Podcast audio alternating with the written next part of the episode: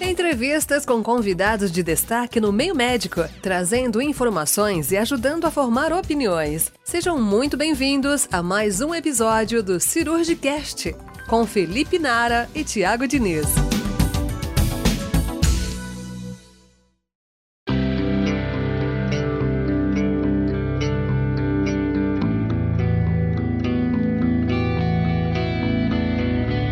Olá pessoal, sejam bem-vindos a mais um episódio do Cirurgicast. Eu sou o Thiago Diniz e junto com meu colega o Felipe Nara, somos cirurgiões do aparelho digestivo e hoje vamos é, trazer para vocês um bate-papo bem descontraído com o Dr. Luiz Vicente Berti e Dr. Tiago Zego sobre cirurgia bariátrica. É isso aí, Thiago. a obesidade é um dos mais graves problemas de saúde do mundo, né? Em 2025, a estimativa da Organização Mundial de Saúde é que nós vamos ter 2,3 bilhões de adultos ao redor do mundo que estejam acima do peso, sendo que 700 milhões de indivíduos vão estar de fato com obesidade, que é o índice de massa corporal, né, o IMC, acima de 30. No Brasil, essa é uma doença crônica que vem aumentando muito. Ela aumentou 70% aproximadamente nos últimos 13 anos, saindo de 11,8% em 2006 para 19,8% 8% de pessoas obesas em 2018. A cirurgia bariátrica metabólica é classicamente indicada para os pacientes portadores de obesidade grau 3, ou seja, aqueles com IMC superior a 40, ou então para os pacientes com IMC superior a 35 quando associado a comorbidades, como hipertensão, diabetes e artropatias. Mais recentemente passou-se a ter outras indicações, como para a cirurgia metabólica, que é para aqueles pacientes que têm diabetes mellitus tipo 2 com algumas outras particularidades.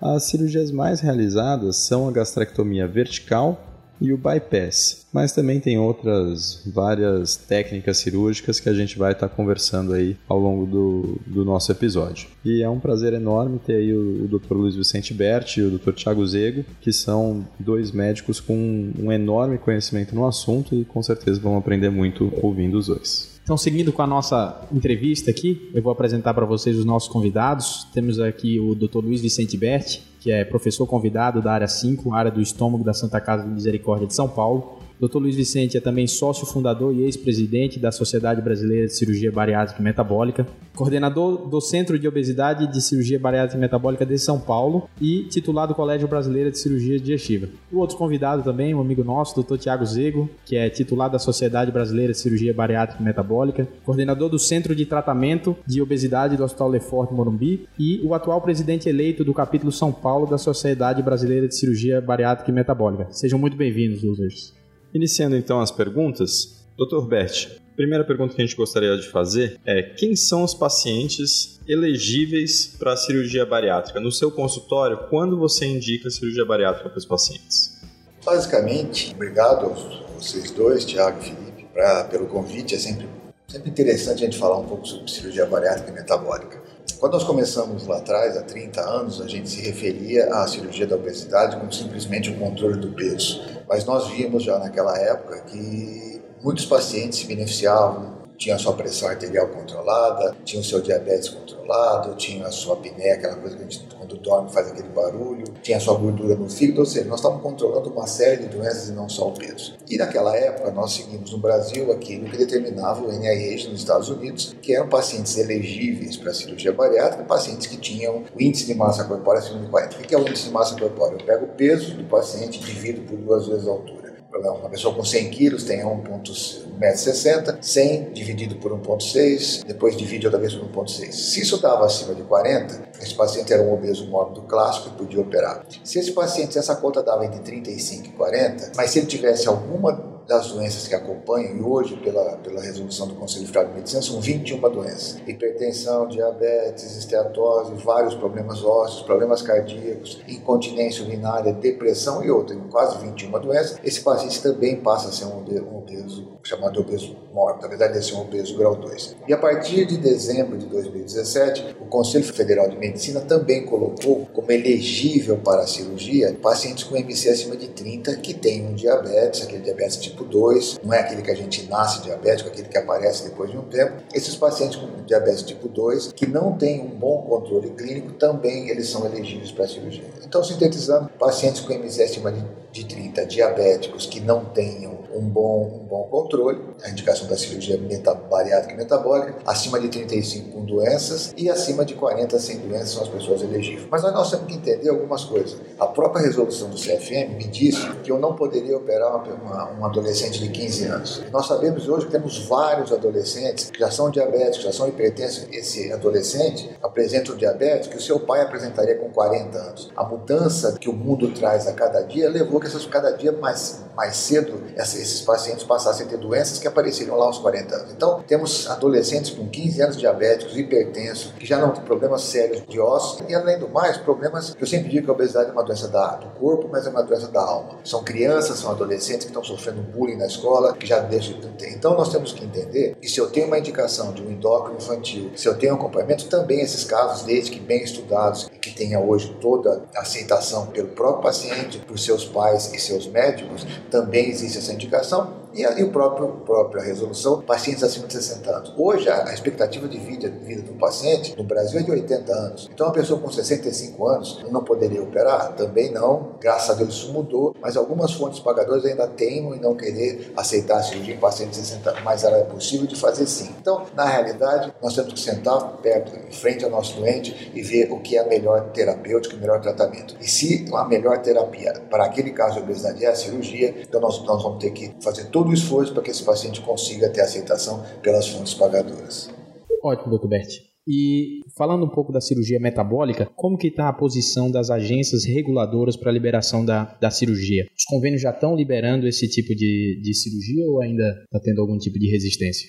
Então, hoje a gente não tem a liberação, inclusive a sociedade hoje está numa campanha que chama Vida Nova Metabólica, que é muito importante, é mais um meio para a gente chegar nas pessoas. Nós estamos, devido à pandemia, parou um pouco esse processo, mas a ANS, que é a Agência Nacional de Saúde, ela está decidindo se os convênios vão ser obrigados ou não. Nós sabemos que a força política dos convênios médicos é muito maior do que uma sociedade, mas daqui uns dias vai sair uma, uma, uma chamada para que a população vá e entre no site da ANS para dizer que ela, que ela quer que pessoas possam receber esse tratamento. Então, nessa hora, vai ser muito importante que todo mundo que está nos ouvindo agora, que entre no site da ANS e vá e diga lá assim, olha, eu conheço uma pessoa que operou, que melhorou, e eu acho que, que assim, se o médico indicou, o convênio tem que pagar. Porque hoje, quem pode fazer a cirurgia metabólica é quem tem dinheiro. É uma, nós temos que democratizar essa cirurgia. Então, é muito importante que, que, que a população venha junto com a Sociedade Brasileira de Cirurgia Barata Metabólica e entre nessa luta para que mais e mais pessoas não vão perder seu rim, não vão sofrer uma amputação, não vão ter um derrame, essas são as doenças que a obesidade causa. Perfeito, doutor Best. Agora, Tiago, quais que são as técnicas que já de, e modalidades que já são aprovadas para serem realizadas pelo Conselho Federal de Medicina?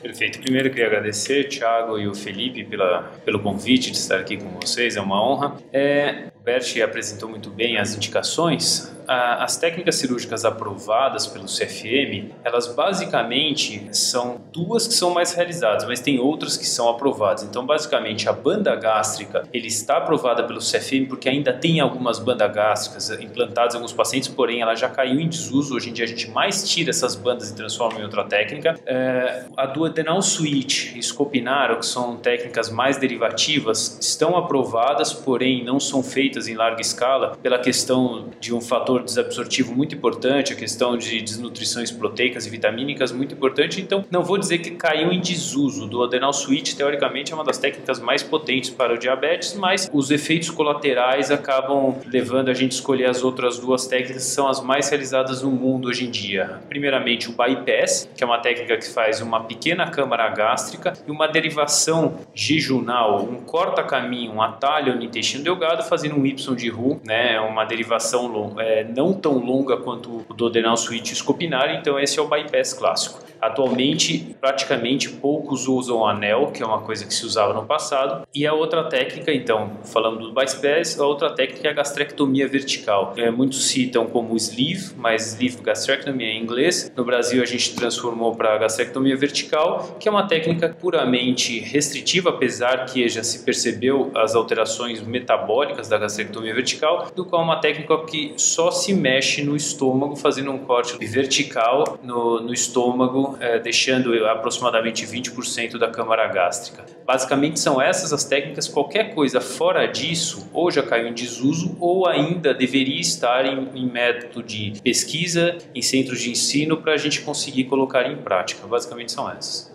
Uma pergunta que veio do nosso Instagram é sobre a técnica da cirurgia chamada cirurgia bariátrica endoscópica ou a gastrectomia vertical endoscópica. Ela pode ser chamada assim, primeiro de tudo? Funciona? Quais são os resultados? O que, é que a gente tem de palpável dessa, dessa técnica, Tiago?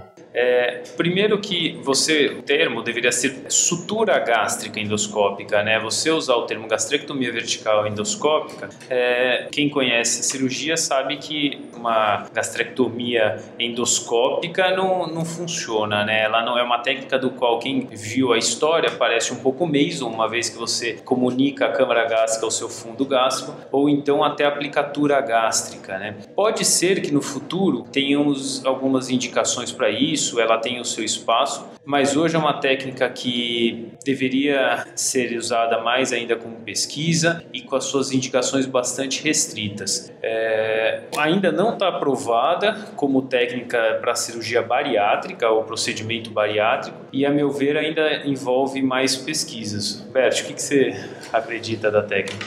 Bom, Aí eu, eu não vi a história, eu vivi a história. Então eu fiz muitas gastrectomias verticais a meso. E a gente fazia um grampeamento né, com um grampo de titânio em todo o estômago. E depois de seis meses, um ano, aquilo abria e, e havia uma comunicação do pequeno estômago com o estômago anterior. Então, com a, a, a sutura gástrica, eu gostei muito do termo que você usou, a sutura gástrica, é exatamente isso que acontece, só que piorado porque normalmente são dados 5, 6 pontos e não se pega todo o estômago.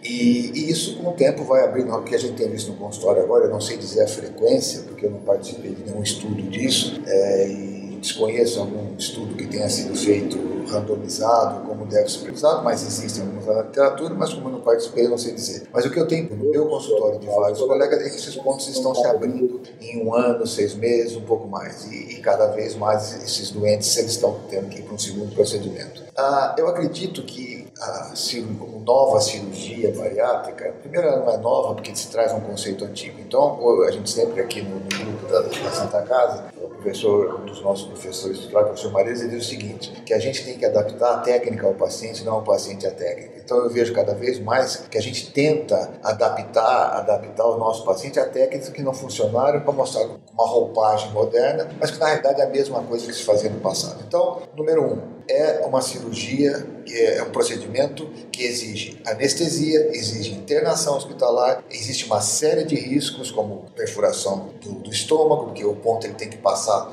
nas três camadas do estômago, e nessa perfuração você não sabe o que você está pegando, você pode pegar o baço, se for mais em cima do estômago, você pode pegar o fígado, você pode pegar a vesícula, como a literatura já mostra. Então não é uma técnica como é, entre aspas, vendida como uma cirurgia, assim, uma coisa rápida que se faça com uma endoscopia. Segundo, os resultados ainda não são sustentáveis, então a gente deveria primeiro estudar e ver o que acontece. Pode ser que com a melhoria a gente já vê coisas mais modernas, como até a utilização da, da, endoscopia robótica, de repente fazer. Mas eu acredito o seguinte: é uma cirurgia puramente restritiva e que esses pontos vão abrir, a não ser que a gente melhore muito. Então, num primeiro momento, eu não tenho nenhuma segurança em indicar para nenhum dos meus pacientes, porque eu sei que nós vamos ter alguns problemas no futuro, como nós já vivemos com a cirurgia de Mason no passado. Então, eu não acredito isso como uma cirurgia bariátrica, eu acredito até que deveríamos ter mais estudos antes que a gente pudesse ter toda essa divulgação de mídia de resultados. É, só fazendo um adendo, é, uma vez que a gente está abordando alunos e residentes, uma gastrectomia vertical bem feita, você tenta se aproximar bastante do piloro e se preconiza tirar praticamente todo o fundo gástrico, né, que é o principal produtor de grelina. Já a gastrectomia, ou desculpe, o procedimento endoscópico, você não tira o antro, porque ele é muito espesso e o, esse ponto não passa, e não vai no fundo gástrico, porque você tem risco de lesões de vasos esplênicos. Então, tecnicamente, seria uma gastrectomia vertical mal feita. E quem sabe, é, mucosa com mucosa, ela não vai grudar. Então, isso a longo prazo, obviamente, como o Bert falou, vai abrir. Muito bom. É, e, doutor Beth, qual a sua opinião em relação ao balão intragástrico? Ele ainda tem algum papel? A gente sabe que tem uma recidiva de peso muito grande dos pacientes quando perdem o balão, mas ele pode ser utilizado, por exemplo, como uma ponte num paciente grande obeso. Tem ainda alguma indicação formal e ainda para usar como ponte? Ou ainda tem alguma indicação de usar só esse tratamento ou isso já caiu totalmente em desuso? Não se usa mais o balão simplesmente como uma técnica de emagrecimento isolada?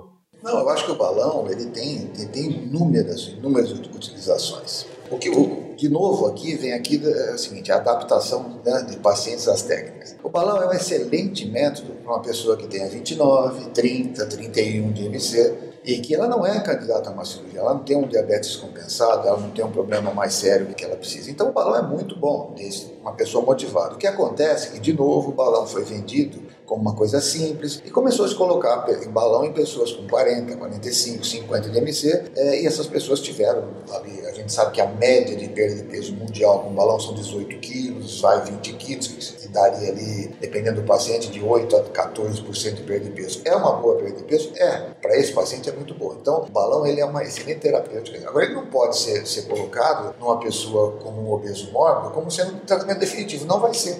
Imagina o seguinte, vamos imaginar, é, vou tentar passar uma imagem para vocês. Pega a sua mão né, e coloca a sua outra mão fechada dentro da sua mão. Você vai completá-la totalmente. Né? Seria o balão. Então, ou o que você come hoje. Quando eu tenho que dar dieta à pessoa, eu coloco um dedo dessa mão. Então fica essa mão totalmente sem nada. Aí eu vou lá e coloco minha outra mão, ela completou o estômago. Só que daqui a seis meses ou um ano, esse balão sai e o estômago volta a ficar vazio. Então a tendência, se esse paciente não for um paciente muito comprometido com atividade física, com dieta, ele vai voltar a ter uma recuperação do peso. Então, no paciente obeso mórbido, ele, ele pode ser usado, como você disse, como uma ponte. Eu pego um paciente super, super obeso, coloco o balão, esse paciente reduz o seu peso e eu vou operar ele com muito mais qualidade, com muito mais segurança. Ou nesses pacientes nessa fase de 29, 28, 30 de MC, ele entra muito bem como um tratamento, mas sempre dizendo, mesmo com a cirurgia, se o paciente não entender que ele precisa de mudança de vida, eu sempre coloco isso na base. A base para o sucesso de qualquer tratamento, seja ele clínico, medicamentoso, balão ah, ou as cirurgias, esses são três pontos fundamentais: a atividade física, o controle emocional e a reeducação alimentar. Se a pessoa, só que quanto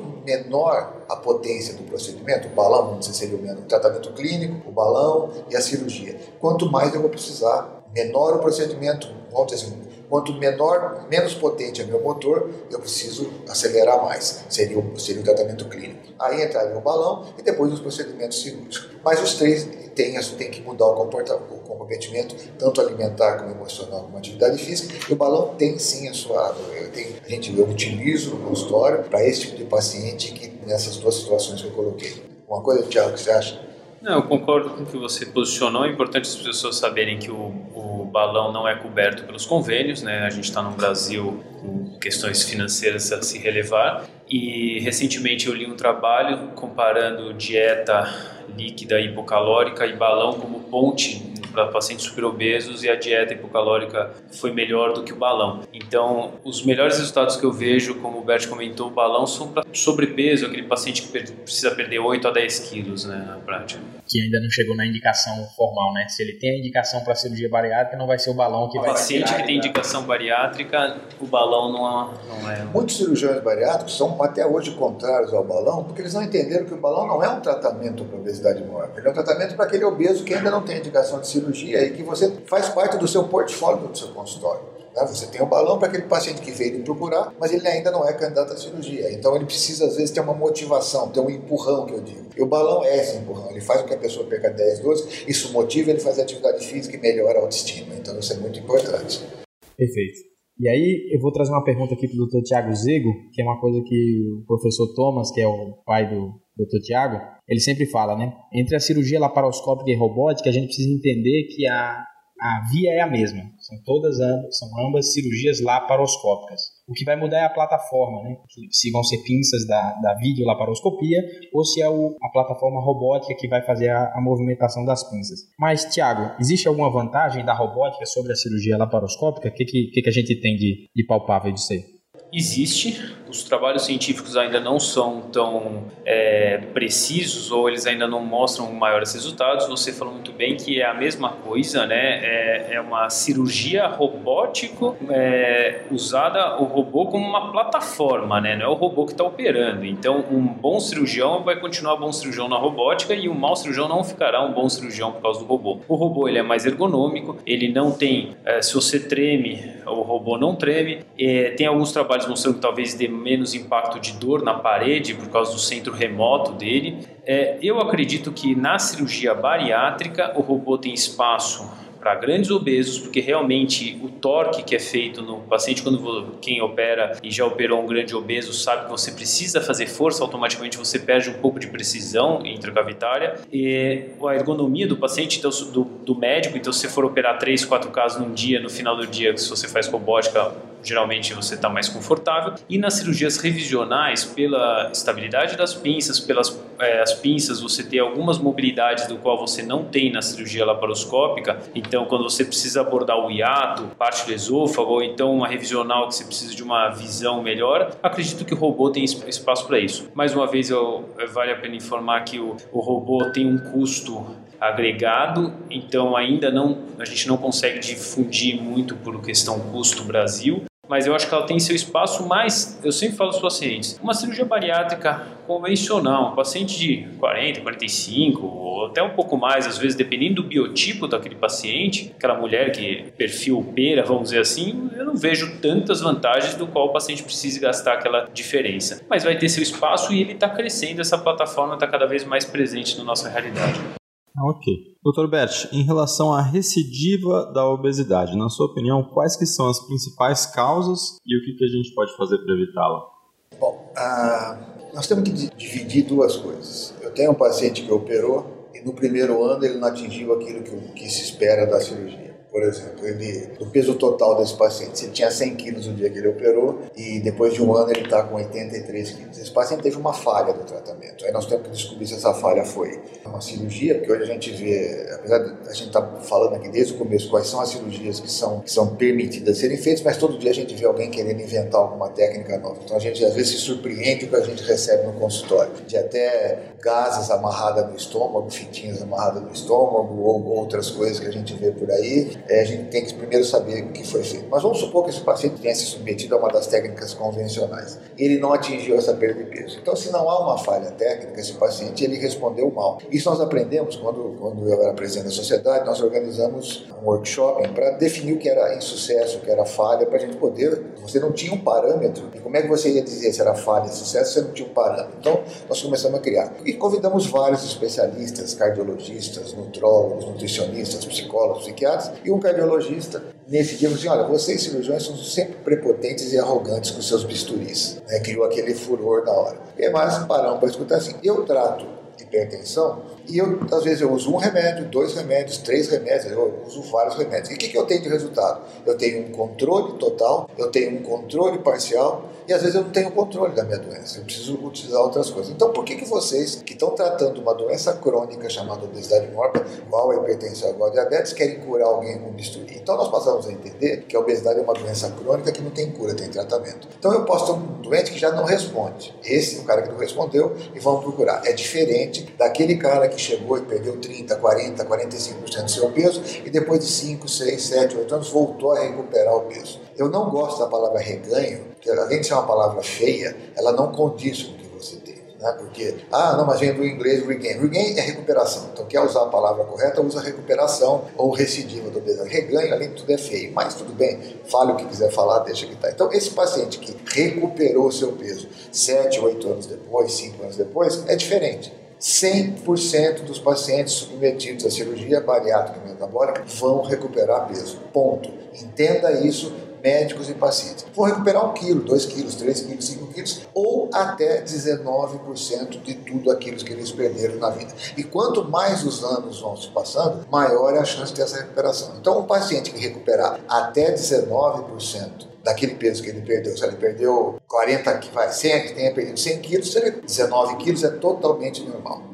Aquele paciente recuperar entre 20% e 50% do que ele perdeu, a gente diz que isso é uma recuperação parcial. E depois aquele cara recupera, recuperou mais do que 50%, aí foi uma, uma recidiva total da cirurgia. Bom, primeira coisa a ver, geralmente o problema é clínico, não é cirúrgico. Então nós temos que voltar e ver esse paciente, o que ele está fazendo de atividade física, como ele está comendo e como ele está emocionalmente. Aqueles três pilares que eu te falei. A primeira abordagem é sempre clínica. A segunda abordagem é verificar se não existe uma falha técnica uma anastomose que possa ter ficado muito mais feito mais larga, ou que nós estamos falando de tecidos elásticos, então a anastomose, que é aquela costura entre o estômago e o intestino, ela pode ter aberto um pouquinho, ou pode, já vimos acontecer, que o estômago pequeno ele se comunica com o estômago grande, e aí passa a ter uma nova maneira de alimentação. Então, se você não, não há uma falha técnica, é muito difícil que você reopere esse paciente ele volte a ter uma boca. Ah, eu vou diminuir a alça, eu vou alongar a alça, eu vou fazer isso, fazer aquilo. Dificilmente os resultados vão ser bons. São bons. Há alguns casos que são bons? Há. Há indicações, sim. Por exemplo, o paciente que tem uma, como o Thiago falou, uma banda gástrica, foi uma cirurgia que a gente teve muitas falhas,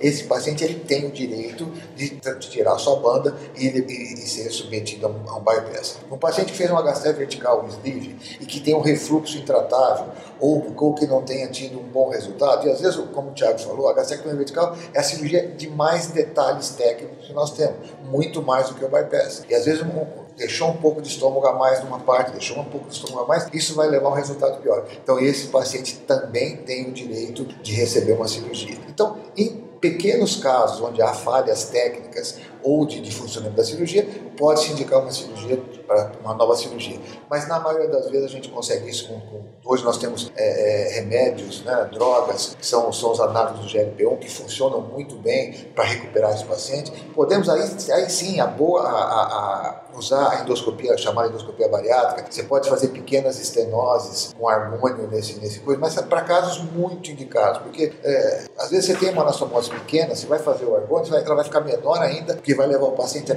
cada vez a comer menos coisas sólidas e mais pastosas, que vai levar à recuperação do peso. Então, existem situações. E o que eu sempre digo, volte no seu médico, na sua equipe disciplinar, discuta com ele, porque ele sabe a cirurgia que foi feita e veja o que pode fazer. Normalmente, a recuperação é mais da parte clínica, emocional e nutricional, e depois a gente pode indicar, às vezes, a cirurgia ou não. Perfeito. Quer algum comentário sobre isso? O que você acha da recidiva da obesidade? Eu acho que o Bert falou bem, mas salientar que o diabético trata a vida inteira, o hipertenso trata a vida inteira, o obeso vai tratar a vida inteira. Ele, o pós-cirurgia, ele, é, eu brinco que ele é um obeso emagrecido. E não tem problema nenhum você, a médio e longo prazo, fazer um resgate medicamentoso, pedir para endócrino. Só que o importante e a chave de sucesso é um acompanhamento a longo prazo, eu brinco que para sempre, com a equipe multidisciplinar e com o seu médico. Perfeito. E aí o Dr. Bert comentou um pouco sobre é, a importância de saber qual a técnica foi utilizada, até para você pensar no que pode estar tá acontecendo nesses pacientes que recidivam a obesidade. Mas e aí, falando sobre as outras técnicas, né? A gente vê alguns cirurgiões comentando bastante sobre técnicas de bipartição intestinal, derivações intestinais com alças mais, mais longas. É, tem algum, algum resultado que seja mais promissor dessa, dessas técnicas? Eles já podem ser realizados no paciente do consultório ou eles só podem ser realizados em ambientes de pesquisa? É, como a gente falou no começo, essas técnicas ainda não estão aprovadas pelo CFM e pela Sociedade Brasileira de Cirurgia Bariátrica e Metabólica. É, o médico, dentro da, do consultório e dentro do centro cirúrgico, ele faz o que ele achar certo e conversar, conversou com o seu paciente. Só que ele vai ter que se respaldar por isso e se proteger diante disso. Se essa técnica não estiver aprovada e houver alguma complicação, ele vai ter um problema com isso. É, essas técnicas ainda não têm grandes comprovações científicas. Funcionam? Funcionam, mas é, comparando com o que a gente já tem, eu sempre brinco que todo mundo quer ser o espaço ao sol, né? A gente tem um bypass que é extremamente potente, extremamente boa para o refluxo, para diabetes, tem a gastrectomia vertical, excelente técnica também, porém tem alguns, alguns problemas, por exemplo, aumento do refluxo gastroesofágico. E eu não sei por que inventar, o, o inventar a roda mais uma vez, né? Mas é, existem poucos trabalhos sobre, por exemplo, como você comentou, a bipartição gástrica, feito pelo próprio autor, que esses trabalhos ainda, acredito que carece um pouco de informação e um trabalho mais sólido para a gente fazer. Eu acho que deveria, acho não, tenho certeza que deveria ser feito em centro de estudos, quando tiver,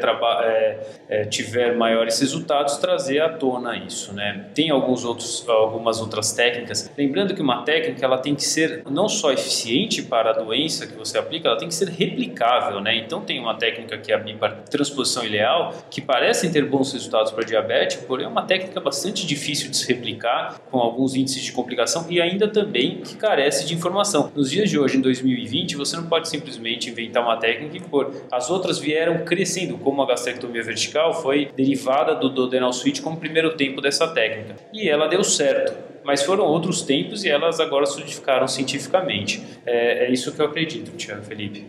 Tá bom. Doutor Beth, é, uma outra pergunta, agora menos relacionada à cirurgia, mas em relação ao acompanhamento pós-operatório dos pacientes. É, eles vão ter que fazer suplementação vitamínica, é, reforço nutricional, sempre tem que fazer isso, depende da técnica. Um paciente que faz um sleeve vai ter que fazer uma suplementação diferente. É, por quanto tempo? O que, que o senhor tem a falar sobre o pós-operatório nutricional dos pacientes? Quais vitaminas podem ter de carência?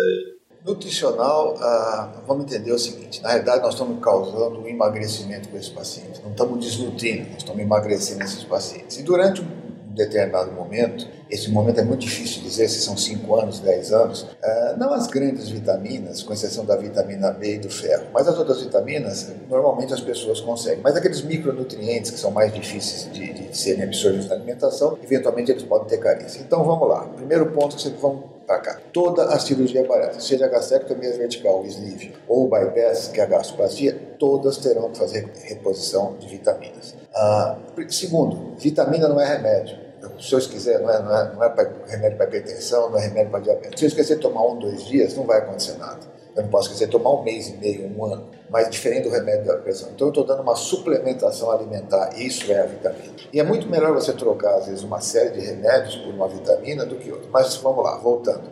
Gastrectomia vertical tem que tomar vitamina? Tem. Muitos cirurgiões, não, vamos fazer cirurgia, que é uma, é uma, é uma técnica mais simples, não é uma técnica mais simples, e não precisa tomar vitamina. Precisa sim, nós vamos diminuir o fator intrínseco, diminuir o fator intrínseco, você não absorve a vitamina B, você diminui a acidez do estômago, diminui a acidez do estômago, não tem, você não consegue absorver ferro direito. Então, bobagem. Já o bypass, que é a, é gastroplastia, você deriva o duodeno. E a gente sabe que o duodeno é uma fonte muito grande, é ali que se absorve tanto a vitamina D como também o, o ferro. Então nós vamos ter que repor. No caso das mulheres, nós temos que tomar muito mais cuidado com o ferro. Mulher menstrua, perde sangue todo mês. Então a gente fica repondo, repondo. Então muitas vezes, quem está nos ouvindo, que se não forem só médicos, se forem alguns eventualmente pacientes, às vezes uma mulher que menstrua 5, 6 dias, é, ela vai ter que, durante essa fase de emagrecimento, corrigir essa menstruação. Pode se colocar um DIU, um pode tomar anticoncepcional. Anticoncepcional absorve do mesmo jeito, isso é outra lenda. Não há nenhum trabalho na literatura até hoje que, que existe diminuição de absorção de qualquer tipo de medicação com a cirurgia bariátrica, e, mas ela vai ter que recuperar. Então é melhor parar a menstruação do que ficar dando ferro todo mês. Então, esse acompanhamento ele tem que ser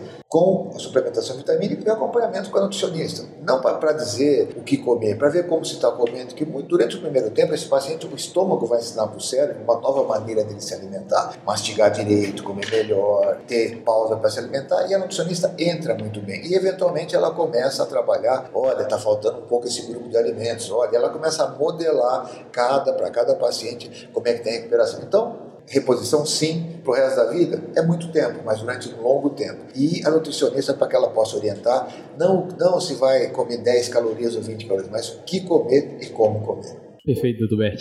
É, acho que assim, temos muito assunto né, para abordar sobre cirurgia bariátrica, particularmente é um tema que eu gosto bastante, é uma área que eu tenho cada vez mais seguido e poderíamos passar aqui a manhã inteira falando sobre, sobre o assunto que tem... Alguns dias. É, até mais, é tema de congresso, é tema de evento internacional e estamos com dois grandes nomes aqui, doutor Tiago e doutor Luiz. É, para finalizar, eu queria primeiro agradecer aí pela presença de vocês, pelo tempo, pela oportunidade que vocês estão dando aqui para a gente. Eu sei que é difícil conseguir tempo na, na agenda de vocês e, e conseguir um, um, pouquinho dessa, dessa aula particular aqui, privada, e agora que a gente está repassando para os nossos ouvintes aí do, do Cirurgicast, é, é muito satisfatório para a gente. É, vou passar a palavra para o Felipe também, fazer os agradecimentos e depois vocês fazerem alguma consideração final aí. Obrigado, pessoal. Só gostaria de agradecer novamente aí a presença do Dr. Luiz Vicente Berti, do Dr. Tiago Zego, são dois ultra especialistas no assunto, com muito conhecimento, não só teórico, mas conhecimento prático do pré, intra e pós-operatório. E tenho certeza que quem acompanhou o nosso episódio hoje tirou muitas dúvidas a respeito desse assunto que é tão interessante e fascinante queria agradecer, mas eu queria só fazer um adendo, uma vez que a gente está falando para alunos e residentes de grande, em grande volume, a cirurgia bariátrica é uma especialidade médica você que quer fazer cirurgia bariátrica, não adianta fazer só cirurgia geral e porque é uma especialidade com seus detalhes tanto anatômicos quanto técnicos, quanto detalhes como o Bert mostrou muito bem de acompanhamento ao paciente. Você tem que aprender a lidar com o paciente obeso, você tem que gostar do paciente obeso porque é um paciente que você vai ver para sempre. Diferente de algumas outras técnicas cirúrgicas também são exemplares, mas às vezes você não precisa um segmento a tão longo prazo do paciente. Então quem quer fazer cirurgia bariátrica hoje tem vários tipos de treinamentos, segmentos não adianta você sair da cirurgia, da cirurgia geral ou do aparelho digestivo e, entre aspas, simplesmente fazer uma,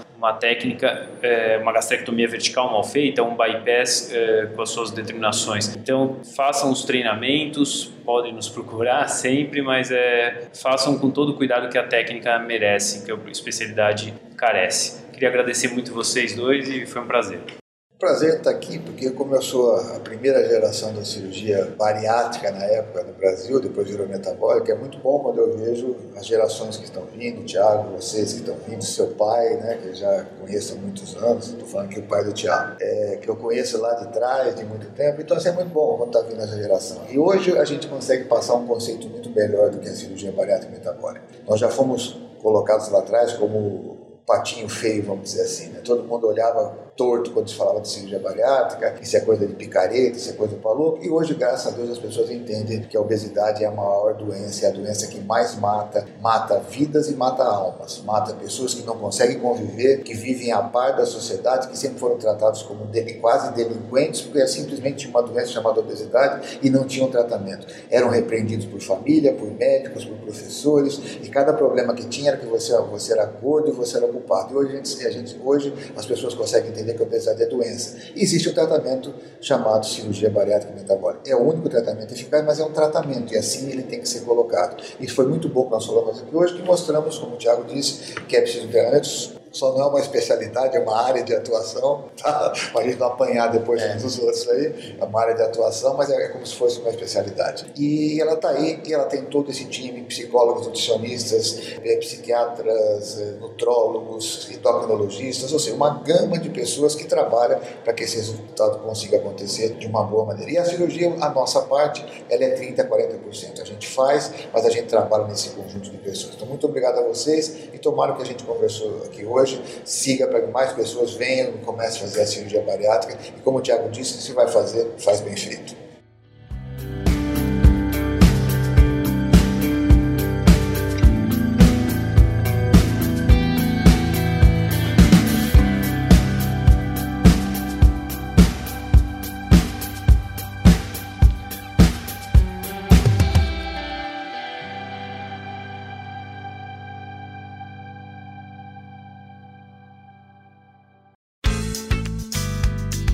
Você ouviu o Cirurgicast.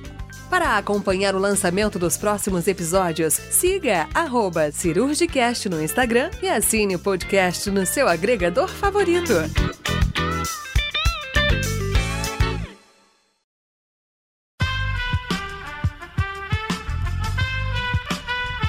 Esse podcast foi editado por Aerolitos Edição Inteligente.